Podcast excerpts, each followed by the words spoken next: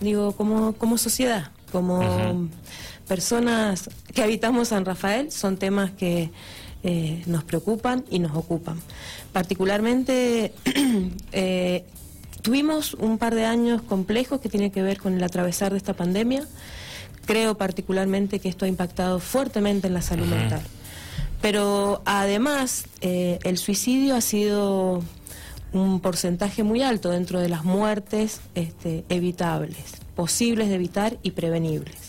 Como hablábamos recién, digo, en una época se decía no hablar del tema para no impulsar a las personas.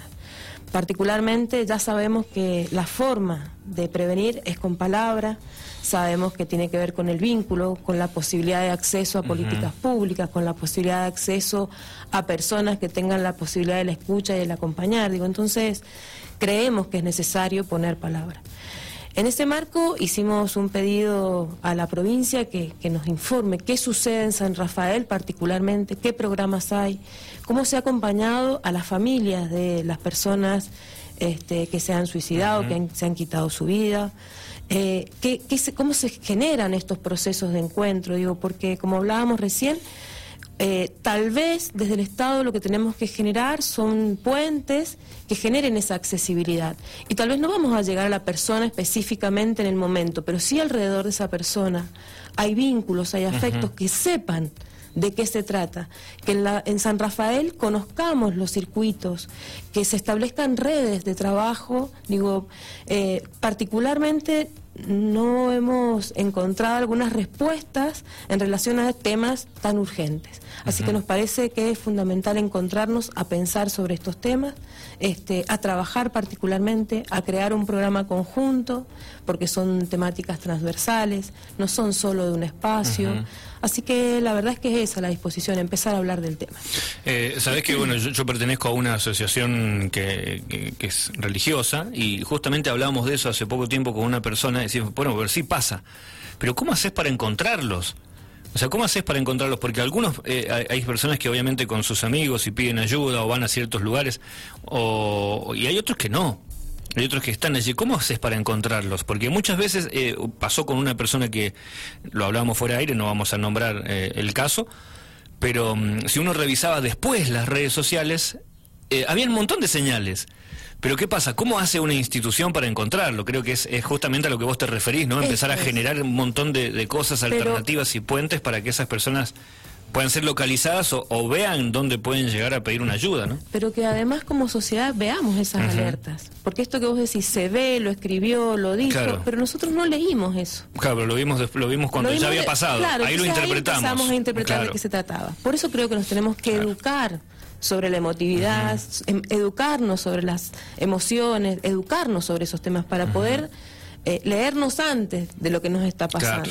Digo, es muy difícil que la persona a veces pida ayuda, pero dio muchos indicios, indicios que no sabemos leer porque nos dijeron que eso no se habla. Entonces, no tenemos la capacidad de leer esas cosas que a veces son obvias, pero no están a nuestra vista. No las aprendimos a leer tenemos que despertar esas sensibilidades, empezar a leer esas cosas que tienen que ver con otra parte que no es lo concreto, lo explícito, ¿no? Tiene que ver a veces con otras formas. Bien, sí es algo más abstracto a veces, ¿no? Y, más en las redes sociales. Andrea Matacota está con nosotros, concejal del PJ por San Rafael, por supuesto. Andrea, hay otro tema que también ayer hablaba yo justamente aquí en la mañana, eh, porque es algo que se está trabajando mucho, ¿no? Una ley de grooming, se está mejorando, adaptando, ya pasó directamente a, Senado con, con, todo aprobado al 100% en, en diputados de la provincia. Y, se, ha extendido un poco, porque arrancó como el grooming, que es justamente el acoso hacia niños, adolescentes, pero se extendió y se le agregaron algunas otras cosas a esto sobre el ciberacoso, ya algo más general, el ciberbullying, eh, que es algo que está hoy en día muy muy fuerte, ¿no? Con el tema de Internet y es también hay como un hueco. Si no tenemos esa ley es como que tenemos una, una parte, una figura que no sabemos cómo cómo tratarla, ni a la víctima ni al victimario, ¿no? Definitivamente, creo que son eh, cuestiones generacionales que a veces los y las adultas no escuchamos y que mm, vuelve a habilitar esos canales que estamos hablando. Digo, vuelve a, ser necesario encontrarnos con esas realidades que suceden a nuestra vista y adultos y adultas a veces no lo vemos y tiene que ver con estas formas de acoso, de, de abuso, ¿no? Digo, porque hemos terminado, han terminado situaciones de esta en femicidios aquí en, Mendoza, este, Florencia Romano el año pasado. Cual. ¿no? Digo,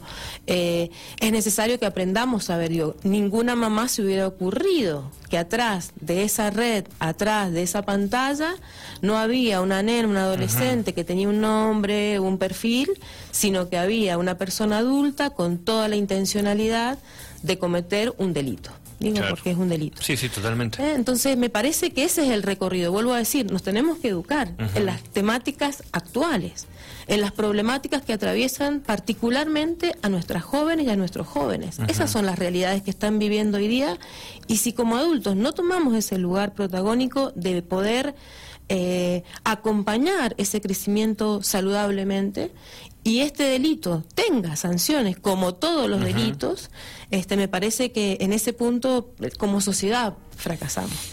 Y después responsabilizamos a la juventud de los problemas que hay. Sí, este después, después es culpa del que estuvo mucho tiempo en las redes. Claro, y no es así. Claro, claro. Digo, me parece que tenemos que aprender a conocer lo que eso sucede. Nuevamente digo, la pandemia trajo esto. Muchas y muchos jóvenes en el periodo de aislamiento estuvieron en sus casas y su herramienta de diversión fueron las redes. Y muchos adultos también utilizaron las redes en ese mismo formato, digo, para cometer estos delitos. Necesitamos como sociedad educarnos. La idea es crear un programa municipal que acompañe la ley nacional, que acompañe este proyecto provincial, ir adelantándonos a eso porque realmente sabemos que es una problemática actual, que nuestras jóvenes, nuestros jóvenes y particularmente ya cada vez más chicos, ¿no? Porque ya tienen acceso a las redes más chicos y a veces esos filtros que se ponen, ya a veces los, jóvenes tienen acceso, digo, ya van eh, jugando. Lo, pasan fácilmente. Definitivamente. Entonces me parece que como adultos debemos ser responsables, educarnos sobre esas realidades, formar a quienes están en el Estado sobre estas realidades para poder leer, para poder saber, para poder escuchar cuando una niña, un niño, un adolescente diga sobre algo que nos llame la atención, poder saber qué preguntar para no ser invasivos, invasivas. Este, me parece que esto tiene que ver con un proceso educativo y cultural. Totalmente, mira, coincido, coincido totalmente en eso, porque algo que uno puede llegar a transmitirle a sus hijos, a sus niños, y puede llegar a enseñarle antes, eso los prepara obviamente para ir después en ese camino, y pueden llegar a diferenciar las cosas, pero si nosotros no estamos atentos a eso, el tema es que eh, eh, es muy bueno lo que nos decís vos, Andrea, porque de repente algún padre puede estar escuchando y dice, bueno, pero ¿qué le digo si yo no tengo ni idea de Internet? Bueno, allí está lo que justamente se está tratando, ¿no? De generar diferentes alternativas para poder educar, para hacer cursos, para hacer eh, diferentes tareas que uno pueda llegar a decir, bueno, me voy a preparar. Mm, creo que es importantísimo y mucho más eh, en esta época de las redes, en esta época de Internet, porque el punto es que esto va a seguir creciendo, o sea, Internet va a seguir estando y va, a seguir creciendo y va a seguir y, hoy en día es, TikTok y mañana va a ser otra otra red social. las personas mayores creemos que es el Facebook, ¿no? Claro, es verdad, es verdad. Pero, hay un montón, hay un montón. Claro, digo, hay una cantidad de redes. Queremos controlar el Facebook. Es, más, verdad, los, pibes ya no usan. Los niños, por ejemplo, yo tengo mi hijo de 19 años. Él ha crecido dentro de toda esta, es nativo digital y él tiene el Facebook. ¿Por qué? Porque se entera de las cosas de la escuela. Claro y eh, es necesario para el tema de, por ejemplo, el club donde hace deporte. No lo tiene para otra cosa, no, le interesa. Él tiene otras redes y en cambio, como, bien lo decías vos, uno por allí dice, no, pero me ve, ah, bueno, el Facebook, ah, no, no pone nada, entonces no lo usa. Y sí, pero a lo mejor está todo el día en otras, todo el tiempo, y allí es donde puede haber un problema. Definitivamente. Y en eso nos tenemos que educar. Esas son las cosas que tenemos que aprender para poder acompañar y que no suceda, digo, que no llegue al delito. Seguro. Que nuestras jóvenes, nuestros jóvenes padres y madres o adultos responsables que acompañan este proceso aprendamos a visibilizar estas cosas. De esto se trata. Seguramente van a empezar a aparecer una campaña con algunos spots. Estamos trabajando con la Fundación Coincidir, que es quien nos empezó a, acercar la iniciativa para poder trabajar.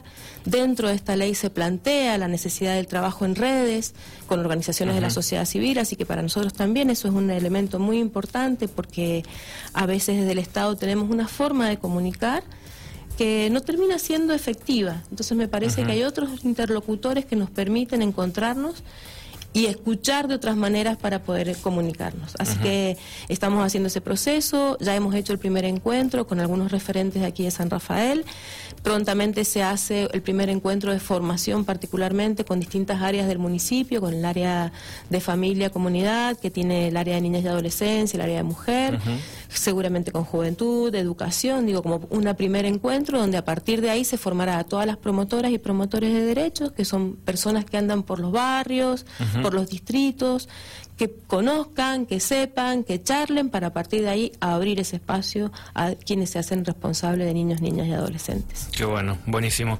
Andrea,